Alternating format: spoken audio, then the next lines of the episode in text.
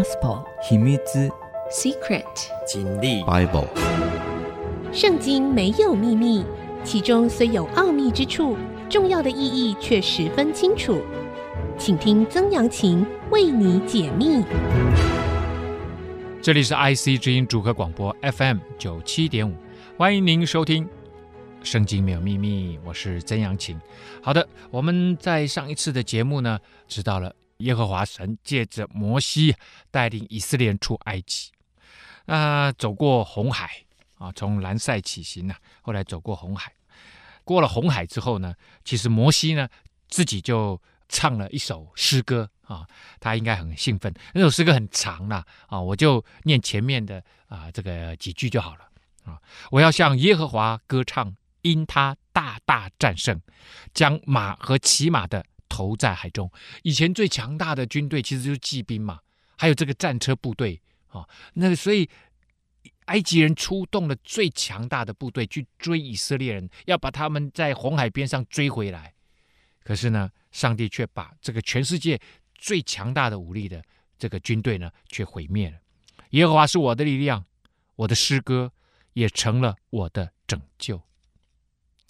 这是我的神，我要赞美他；是我父亲的神，我要尊崇他。所以看到没有？这个对以色列人来讲，上帝是。代代相传的上帝，但是是每一个人都必须经历的。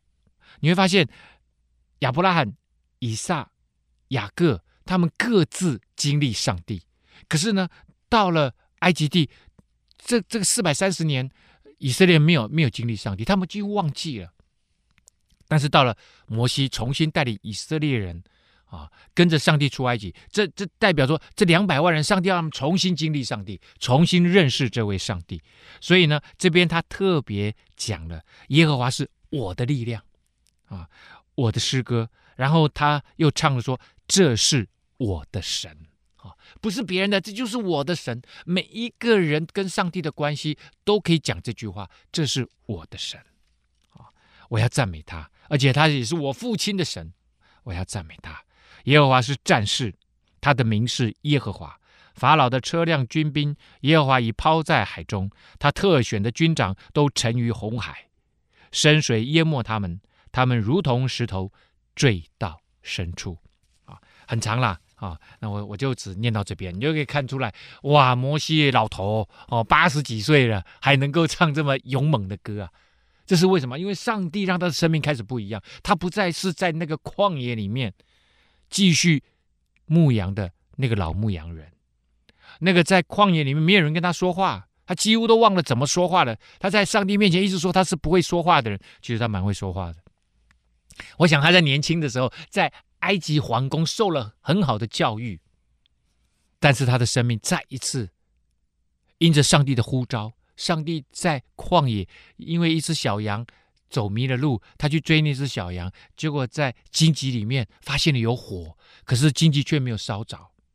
然后上帝呼召他，呼唤他说：“你的生命最终是要带领以色列人出埃及。”其实这也是上帝对每一个人生命都有一个呼召，都有一个 calling。这个 calling 就是上帝要叫你出来，完成你生命中那个 destiny，那个真正的命定。然后你就能够把你生命中的真实的价值完完全全的发挥出来。好，那呃，亚伦的姐姐女先知米利暗，亚伦的姐姐其实就是摩西的姐姐啦。啊，大姐是米利暗，哥哥亚伦啊，老二、老三就是摩西，他们姐弟三姐弟。这个米利暗呢，手里拿着鼓。众妇女呢也跟着他去拿鼓跳舞，所以呢你会发现以色列人他们怎样？他们唱诗歌，他们跳舞啊。米利暗他就唱着歌说：“你们要歌颂耶和华，因他大大战胜，将马和骑马的投在海中。”啊，好，所以呢米利暗也会唱歌啊，他的姐姐也也是很棒的哈啊。他他们讲到说米利暗是女先知啊。啊，那女先知在这里的意思，主要是说她是一个会唱歌的侍奉神的人。然后呢，她也是，当然也神也透过她啊传讲很多的话语。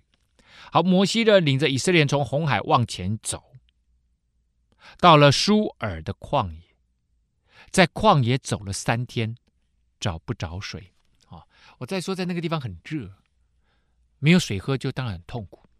啊，很痛苦。到了马拉，马就是 horse 那个马，左边在一个王字旁，拉就是这个。呃，把东西拉起来的拉，马拉不能喝那里的水，因为水苦，所以那地名叫马拉。马拉就是苦水泉的意思啊，就是苦的意思啦啊，苦水泉。好啊，那个水泉可能是有毒还是怎样哈，或者是它里面有什么矿物质，就是很苦不能喝啊啊。百姓就向摩西发怨言说：“我们喝什么呢？啊，都是吃吃喝喝的问题。”神这个百姓就开始抱怨，在红海边才看到这么大的神迹，上帝把水都分开了，把海都分开了，变成干地，让他们走过来了。而且上帝还告诉他们，现在还有云柱火柱就在他们边上。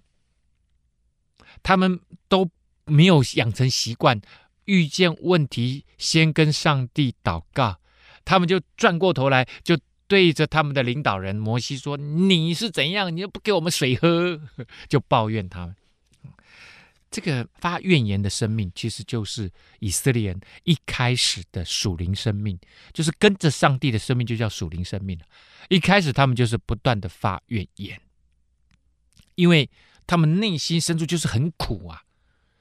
其实他们以前在埃及地就是非常非常苦的生命，那个苦已经已经。进入到他们的骨髓里面去了，所以他们看每一件事情都很 negative，都非常的负面。所以一旦有问题，他们不知道仰望上帝，说：“上帝啊，求你给我们水喝。我知道你是那位无所不能的哦。像之前不是在唱歌吗？大大的战胜吗？大大得胜吗？在你没有难成的事吗？怎么现在才三天哦？”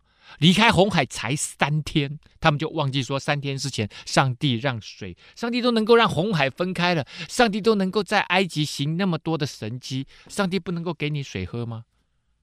当然可以啊！大家不要忘记了，我们从创世纪开始，宇宙万物都是上帝创造的。摩西就呼求耶和华，耶和华指示他一棵树，他把树丢在水里，诶，水就变甜了。耶和华在那里为他们定了律例典章，在那里试验他们。试验什么？上帝第一个哈，就是说，哎，你你没有水喝嘛？上帝说好，给你们水喝。但是上帝一定在那边讲说，你们可以不要抱怨吗？啊，为什么？因为现在所有的景况，其实都是上帝允许的，它发生的，发生这些景况，其实上帝只有一个目的，就是让你。回转，归向他，让你跟他建立更密切的关系。上帝所有的事情，在神的儿女的身上的所有的事情，其实到最后的目的都是这个。但是以色列没有，他只看到说：“，我没水喝，我跟你拼呐、啊，给我水喝，其余免谈。”他们就是这样，急着抱怨，因为他太苦了，他们的生命就是从苦里面出来的。上帝让他们就喝苦水，没有了。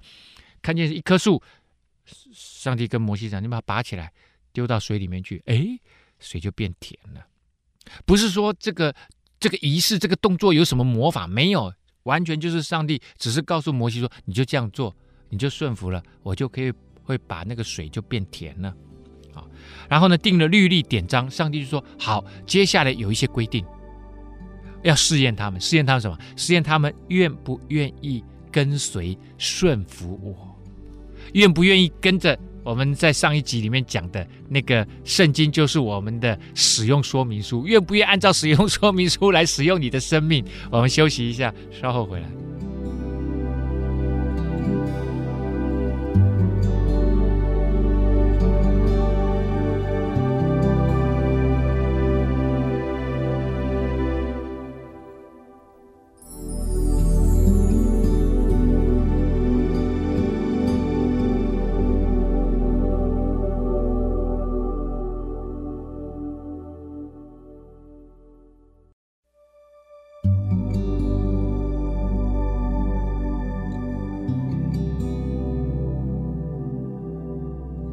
欢迎您回到《圣经没有秘密》，我是曾阳晴。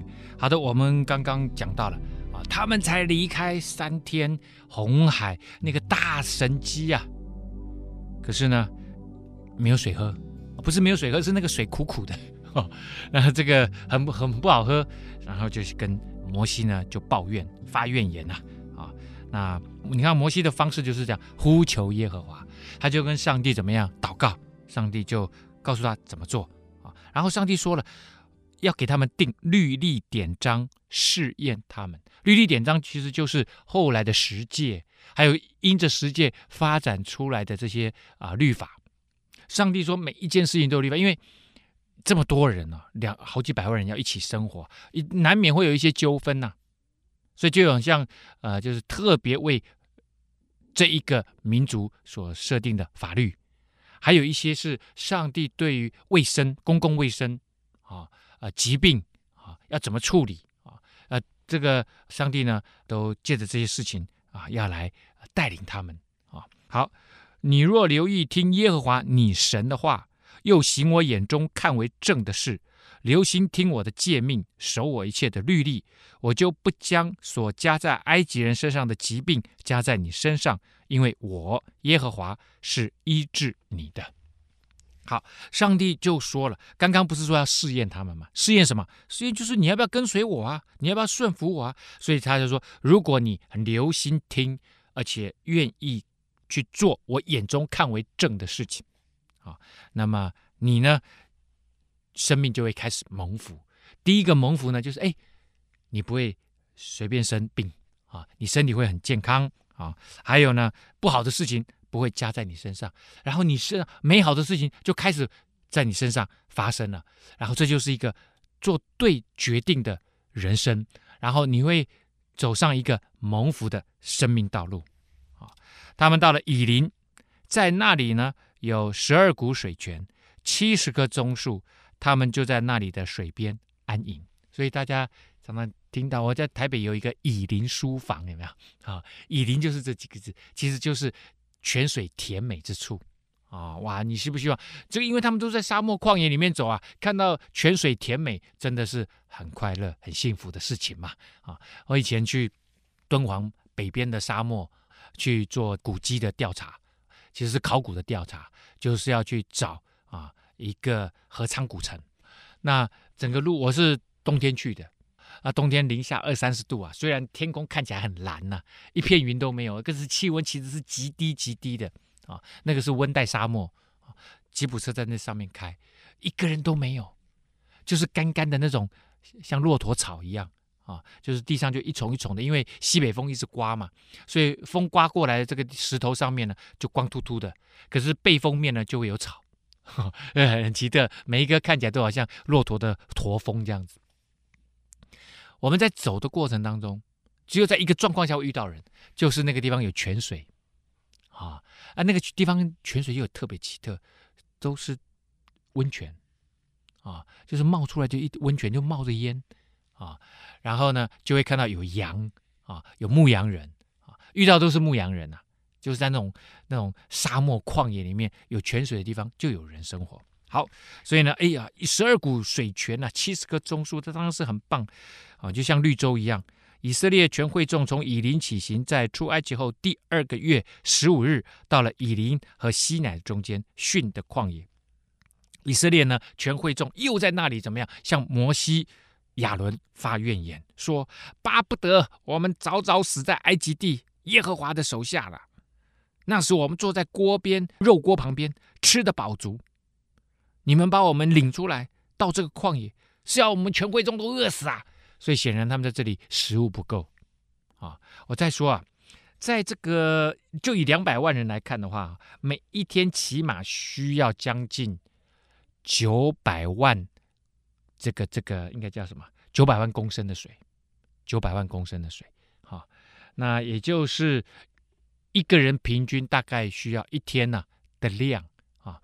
八九公升的水跑不掉，因为你很热啊，所以你不是像我们平常，哎，我们有冷气房吹，台湾这么潮湿啊，你一天呢，成人喝两公升的水，OK，不是那边很热很干燥，所以你要不停的补充水分，这是第一个啊。第二个，哎，煮饭要不要水？要水呀、所有东西都要水呀，啊，所以呢，一天大概会使用到八九公升的水。那这些水都都都，第一个都是需要啊。第二个呢，食物每一天都要吃食物啊，哦，你不能够那个从埃及带出来的时候老早就吃完了啊。那牛羊在身边，哎，可以喝牛奶嘛？可以喝羊奶，OK 啊。可是不是每个人都每天都喝牛牛奶羊奶，还有很多东西要吃啊啊！所以呢，他们现在不能够再像以前一样就住在那里啊，每一天非常安稳的。这他们现在过的生活就跟谁？跟他的他们的祖先亚伯拉罕一样。亚伯拉罕离开乌尔，其实就一路上吃喝安全，通通都跟神一起冒险。今天他们也是一样，一个人跟。两百万人对上帝来讲是一样的意思，可是你的心是怎么样才是重点啊？才是重点啊！那他们又开始抱怨了。我在说嘛，因为生命是苦的嘛，所以出来的都是负面的语言呢。耶和华神就对摩西说了：“我要将粮食从天降给你们，百姓可以出去，每天收每天的份，我好试验他们遵不遵守我的法度。”看到没有？上帝说：“我每一天会从天上降下来食物给他们，然后呢，每一天有一定的分量啊，就像曾老师每一天要一餐吃两碗饭啊。假设了，那我一天就是六碗饭，那我太太呢，可能一天三碗饭够了啊，就是早中晚嘛。那我的女儿呢，早中晚也是三碗饭。好，那我们家一天呢，就是六加三加三，十二碗饭。”啊，那我就要去假设上帝就是从天降下，就是几碗饭几碗饭，那我就收十二碗饭就好了嘛，就是这样子意思，就是你拿你刚刚好的啊分量就 OK 了，每天收每天的份，就上帝说你每一天都要依靠我，你不要今天哎我是降下来，每一个人面前都有一百碗，但是说上帝说你只要拿那十二碗就好了，明天我还会给你，不用害怕。可是人都会害怕，而且华人我们像我们华人最喜欢存款了，对不对？哇，那想说，哎，有一百碗，为什么我不把一百碗都收起来啊？对不对？我至少有七八天哦，上帝你不给我都没关系，我还可以，我可以靠着后面这个一百碗，我我们一天只要十二碗呢，所以我可以撑八天呐，八天半呐。所以上帝说，我好试验他们遵不遵守我的法度。上帝都很简单，他的有些规定看起来好像没什么道理。他实际上背后都有他的道理，每天收每天的份，所以你每一天都要依靠我。到了第六天，他们要把所收进去的预备好了，比每一天所收的多一倍。但是到第六天呢，你们要收 double 啊，就像我们家如果是十二碗，对不对？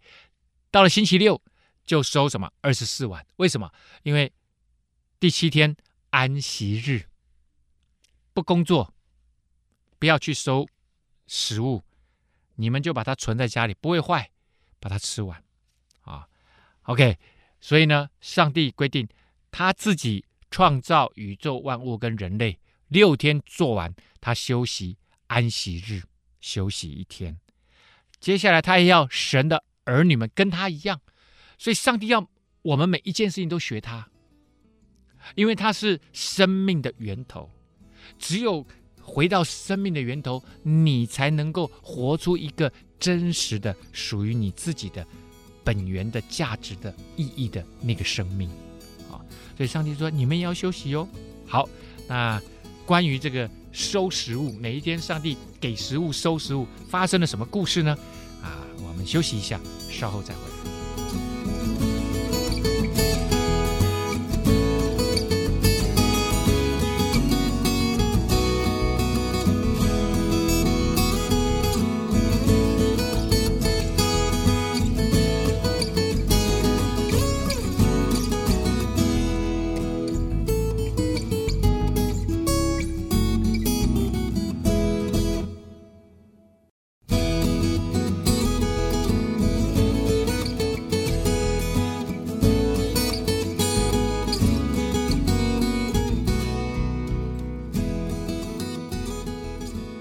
欢迎您回到《圣经没有秘密》，我是曾阳晴。好的，我们看到了哈，上帝就说：“诶，我会每一天都降下粮食，很多粮食啊。但是呢，你们只要收足够的分量就好啊。你们吃多少，收多少啊。那第六天呢，多收一份啊。然后第七天安息日，你们休息。好了，摩西、亚伦呢，就对以色列众人说：到了晚上，你们要知道是耶和华将你们从埃及地领出来的。早晨，你们要看见耶和华的荣耀。”因为耶和华听见你们所发的怨言呐，我们算什么？你们竟向我们发怨言呢？摩西跟亚伦在这里告诉以色列人民说：你们一直跟我抱怨没水喝啊，这个没饭吃。其实你们不是跟我抱怨，我我算什么啊？我是上帝叫我来带你们出埃及的。其实是上帝才是真正的大老板，上帝才是真正的 leader。所以你们不是跟我抱怨，你们是跟上帝抱怨，你们自己跟他讲嘛。我只不过是个中间传话的人而已啊。好，这个摩西就说了：耶和华晚上一定会给你们肉，会必给你们肉吃；早晨必给你们食物得饱，因为你们向耶和华发的怨言，他都听见了。我们算什么？你们的怨言不是向我们发的，乃是向耶和华发的。这就是我刚讲的啊。摩西对对亚伦说：“你告诉以色列全会众说，你们就近耶和华面前，因为他已经听见你们的怨言了。”亚伦正对以色列全会众说话的时候，他们向旷野观看，不料耶和华的荣光在云中显现，那个云里面有有光出现。耶和华就晓諭摩西说：“我听见以色列人的怨言了，你告诉他们说，到黄昏的时候。”你们要吃肉，早晨必有食物得饱，你们就知道我是耶和华你们的神。果然那天晚上，鹌鹑飞来了，啊，而且遍满整个营地啊！哇，他们就赶快抓鹌鹑，他们想吃肉嘛。鹌鹑鸟，早晨在营地的四周围有露水，就露水就升上去了，因为一一早那个马上就干掉了。哎，野地上面有好像白霜的小圆物。以色列人看见不知道是什么，就彼此对问说：“哎，这是什么啊？”摩西就对他们说：“这就是耶和华神赏赐给你们的食物啊。耶和华是这样吩咐的：你们要按着个人的饭量，为帐篷里面的人按着人数收起来，各拿俄梅尔。俄梅尔是他们那里的啊，这个以色列人的计算干的东西的计量方法。”我们讲有有计算湿水液体的嘛，液体我们就是一公升水啊，一公升。可是计算干的东西叫一俄梅尔，一俄梅尔将近两公升的量啊，将近两公升的量这样子啊。所以你们就每个人就收这样就好了啊。以色列人就这样行，有多收的，有少收的，几次用俄梅尔量一量，诶，多收的也没有余，少收的也没有缺。个人按着自己的饭量收取，摩西就对他们说：“所收的不许什么人留到早上。”啊，那很奇怪，你多收了量一量，哎，也是一俄梅尔。我明明收了那么那么大一袋，还是一俄梅尔。少收的一来称，哎，也是一俄梅尔，好奇怪。但是呢，你多收的那些吃不完，不能留到早上，啊，你不要多收哦。可是他们不听摩西的话。内中有留到早晨的，就生虫变臭了。摩西便向他们发怒：“你们为什么就是不听？就这么小的一件事情，告诉你们，每一天早上上帝都会降下这个食物，叫玛纳了啊，都会降下玛纳给你们。你们为什么就是不听呢？啊，为什么一定要多收呢？你看看多收了发臭了，在我们这个地方，哇，很臭哎。当你这个东西你多收了，它就会发臭。”你不收，反正它在旷野，它就是自自然然的。所以呢，现在他们每一天早上按着个人的饭量收取，日头一发热，哎，就不见了。但是呢，你收回来的，哎，就可以吃了啊。好，到第六天，他们就收双倍啊，每一个人呢两俄梅尔。会众的长官来告诉摩西，我们都按照你的方式说了，我们现在都慢慢学会。所以，上帝在教导以色列民。从每一天收食物这件事情，学习跟随上帝，顺服上帝，让上帝会让他们知道，你们在这个很小的事情上慢慢学习。未来我有很多的规定，这些规定呢，你们也都一件一件的遵守，你们就会活在啊，上帝给你们预设的这一些界限里面，在这些界限里面，你们就知道你们做什么事情是对的，你们就知道什么叫做真的自由。真的自由不是我每一件事情都可以去做，真的自由是我知道我可以做，可以不做，但是我做跟不做都是有一个真实的原因、真实的原则在那里，而这个原则必须是对的。如果你做跟不做决定的那个原则是错的，你就会犯罪啊！在我们社会上，如果你不按照法律，这个法律就是哦，我按照法律去做，那上帝就是说他有他的律法，就是你生命的法律。啊，就是这个律法。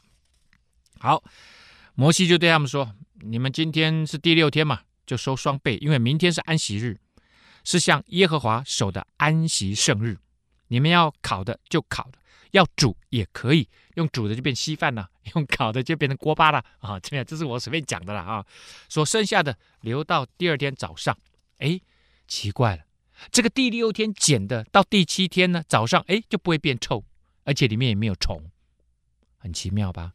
啊，所以就是上帝说，连食物里面都有上帝奇妙的旨意在当中啊。所以我们今天随便我们吃东西不要浪费啊！啊，摩西说：“你们今天吃这个吧，因为今天是向耶和华守安息日，你们在田野之间是找不到的。第六天可以收取，第七天休息安息日，那一天你们找不到，也不用出去。”第七天，百姓中有人出去收，结果什么也找不着。你看，还是不听话。第七天还是要出去找一找。所以呢，人真的很不容易。这么小的事情呢，这么简单的规定，都不一定会顺服上帝。耶和华就对摩西说：“你们不肯守我的诫命和律法，要到几时呢？”上帝用一件很小的事情来试验以色列人啊，当然也是在教导他们。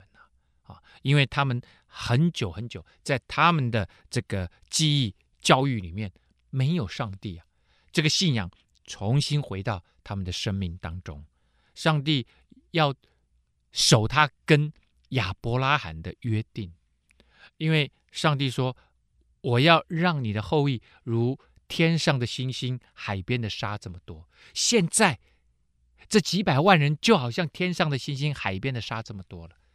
但是上帝说：“你的后裔还要蒙福啊，还要继续蒙福。”所以，上帝要把他们从这一个奴役的痛苦的生命当中要带出来。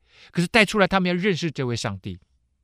所以，上帝呢，要用这样子慢慢慢慢的引导、教导啊，而以色列人必须学习与上帝一同生活的这个规范啊。你们看。耶和华即将安息日赐给你们，所以第六天他赐给你们两天的食物。第七天个人要住在自己的地方，不许什么人出去。于是百姓第七天安息了啊。所以呢，这个安息日啊，到今天为止哈、这个以色列啊，这个国家他们还是有安息日。安息日就是不工作啊。可是现代人因为真的很忙碌啊啊，那以色列人就是休礼拜六的，那很多国家都休礼拜天的。那是怎么办呢？但是你会发现，哎，反正无论是礼拜六、礼拜天，我们都会休假一天啊。那现在有周休两天了啊。但是这个休假，这个礼拜天，哎，我们就叫礼拜天了。你看到没有？礼拜其实原先是礼拜上帝，所以很奇妙。上帝的是设计，全世界都在用。所以就这样子，这么小的一件事情，上帝都在透过说，你们有一天要休息，要来礼拜我。那以色列人休息安息日也是要去会堂里面呢，也是要去朝见上帝的。好，我们休息一下，稍后回来。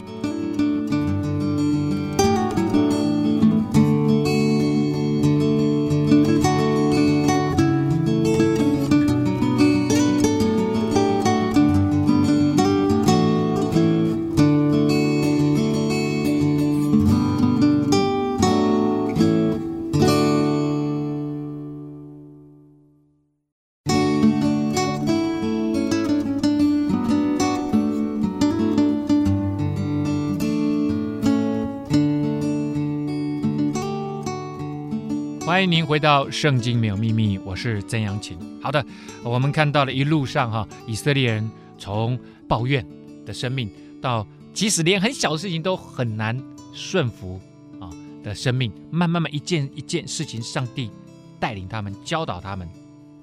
好，那这个呃安息日呢，后来上帝就告诉摩西说：“以色列家，你们这个食物就叫做吗哪。”样子呢像圆锥子，颜色是白的，滋味如同掺了蜜的薄饼啊，就是哎吃这个，我也不知道掺了蜜的薄饼应该是蛮好吃的吧，香香甜甜的。摩西就说了，耶和华所吩咐的是这样，要将一俄梅尔，我刚刚讲的一俄梅尔大概是两公升哈，啊、他们就说俄梅尔就是依法十分之一啊，伊法一就是那个。伊尹的伊，一人在水一方的伊，法就是法律的法，伊法是更大的一个计量单位，所以是十个俄梅尔啊，所以呢，一个伊法就是二十公升呐啊。好了，你们要将一俄梅尔的玛纳，也就是以前上帝说你们每一个人每一天的分量，存到世世代代，使后人可以看见我当日将你们领出埃及地，在旷野。所给你们吃的食物，所以以色列人现在在旷，因为他们没有时间去去耕种啊，没有，他们就要要走回什么？要走回迦南地。上帝说：“我每天给你们食物吃，不用怕。”摩西对亚伦说：“你拿一个罐子，盛一俄梅尔玛纳，存在耶和华的面前，要留到世世代代。耶和华怎么吩咐摩西亚伦，就怎么行了。”把玛纳留在法柜前存留，这时候，呃，其实还没有法柜，法柜是之后才有的啊、那法柜里面呢，其实就放着亚伦的杖啊、之后会有故事了啊、我们会讲到。然后另外一个就是这这一个罐子里面一俄梅尔的什么玛纳，还有另外一个东西就是十诫的法版啊、那这个都是后来做了会幕。会幕就是圣殿的前身。做会幕之后，在会幕的最深处有一个约柜，这个约柜里面放了三样东西：一个亚伦的杖，另外一个就是这个吗哪，第三个就是这个法版啊，就是十诫的法版。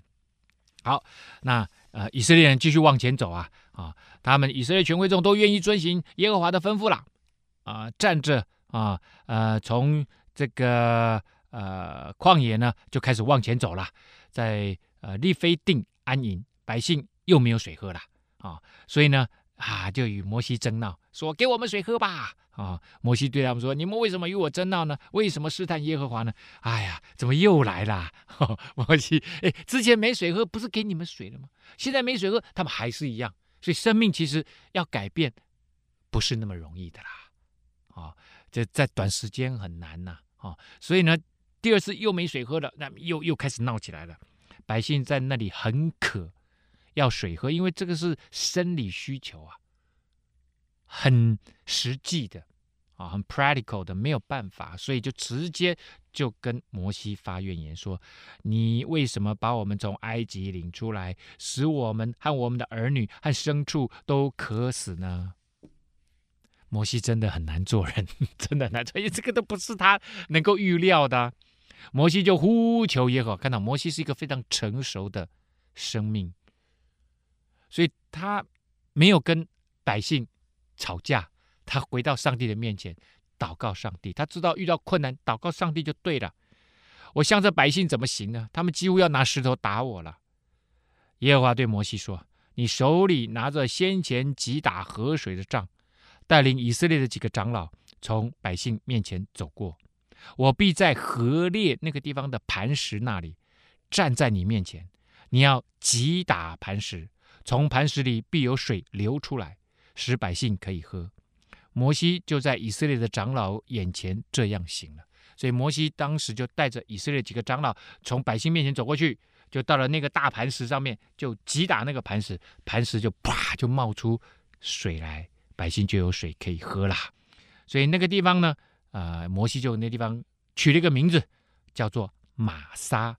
马呢，一样又是一样，右边是 horse 那个马，左边是一个王字旁，撒呢就是撒谎的撒，玛莎的意思就是试探。你又在试探神了，你这样子每一天跟上帝抱怨，你就是在试探神。说神啊，你在不在？啊，神当然在啊。你你要先，你如果真的对他有信心，相信上帝，你就知道，你你如果相信一个东西，那个东西必须是存在的。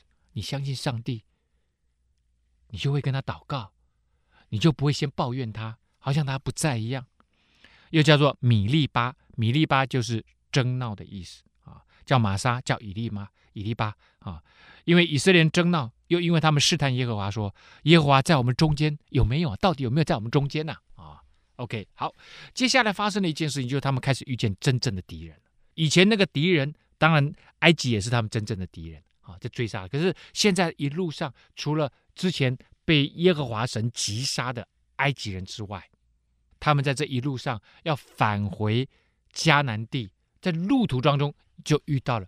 其他的敌人啊，那个时候亚玛力人来在利非丁和以色列人征战。我们知道他们在利非汀这里怎么样争闹嘛，没水喝嘛，上帝就让摩西击打磐石。就在这个发生这个事情的当下，有敌人来了，看看见哎，那个地方怎么这么多人啊？亚玛力人来了。亚玛力人其实就是住在山谷的居民啊，山谷的居民这样。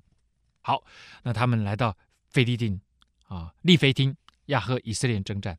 摩西对约书亚说：“哎，约书亚这个名字第一次出现啊，那他后来等于是成为摩西的跟班，小跟班，有一点像他的学生接班人的味道。我们讲说董事长特助好了啊，他有一点这个味道。摩西对约书亚说：‘你为我们选出人来，出去和亚玛力人征战。’明天我手里要拿着神的杖，站在山顶上。好，摩西跟约书亚讲了一件事情：你先出去选啊，因为他们好几百万人，好几百万人在当时已经算是一个大国了。虽然他们没有国土，好，那亚玛力人呢，可能几万人而已。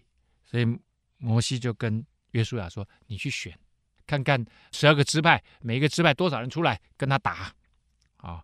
然后我呢？”我明天要拿着上帝给我的这个杖，站在山顶上，啊，于是约书亚照着摩西对他所说的话去行，和亚玛力人征战。可是呢，摩西、亚伦与户珥上了山头，他们三个老先生长老就上了山头。上山头干什么呢？祷告，因为摩西知道神与他同在，神带领他们走出来，遇上敌人，他们手无寸铁啊。可能就有一些简单的武器而已啊！当然，对方在那个古时代也没什么太多武器。